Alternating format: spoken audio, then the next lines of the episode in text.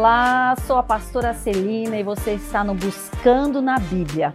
Estamos aprendendo a identificar Jesus no Evangelho de João. Já vimos no capítulo 1 que Jesus é o Verbo, que ele é o Cordeiro de Deus que tira o pecado do mundo. No capítulo 2, ele é o provedor. No capítulo 3, ele é mestre. No capítulo 4, ele é profeta. No capítulo 5, ele é aquele que cura. E agora, no capítulo 6, nós vamos descobrir juntos aqui e identificar quem é Jesus no Evangelho de João.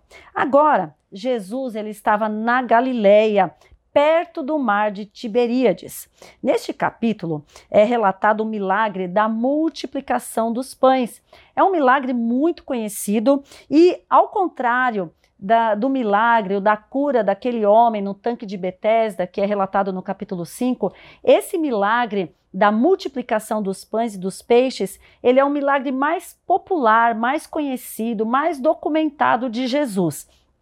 Inclusive, ele está registrado em todos os evangelhos, ao contrário da cura do paralítico ou do enfermo no tanque de Betesda.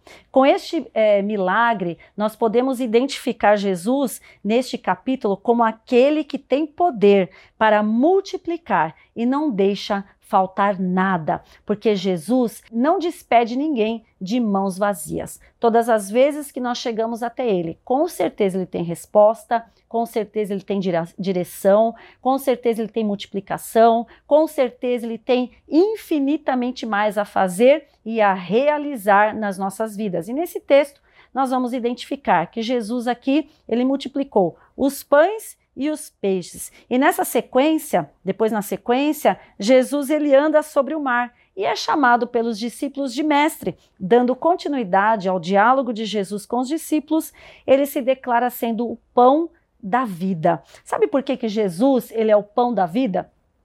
Na mesa dos judeus não podia faltar pão porque era o alimento essencial para os judeus. Não podia ter a falta desse alimento na sua mesa. Então, quando Jesus se declara que ele é o pão da vida, ele está declarando para mim e para você, e naquela época ele estava declarando para aquelas pessoas que ele não podia faltar na vida de cada um. Jesus não pode faltar na minha vida, Jesus não pode faltar na tua vida, Jesus não pode faltar nas nossas vidas, afinal, ele é o pão da vida, essencial para mim e para você. E aí, no finalzinho do capítulo, Simão Pedro diz que Jesus é o Filho de Deus. Olha só como a gente consegue identificar Jesus no Evangelho de João. É tremendo. Quando a gente começa a ler o Evangelho de João, quando a gente começa a ir ali nas entrelinhas, que a gente começa a identificar Jesus, nós vamos aprender como Jesus, ele é bom e ele faz maravilhas e nós vamos aprender mais e mais. Por isso que nós devemos segui-lo, por isso que nós devemos aceitá-lo, por isso que nós devemos ter Jesus no nosso coração.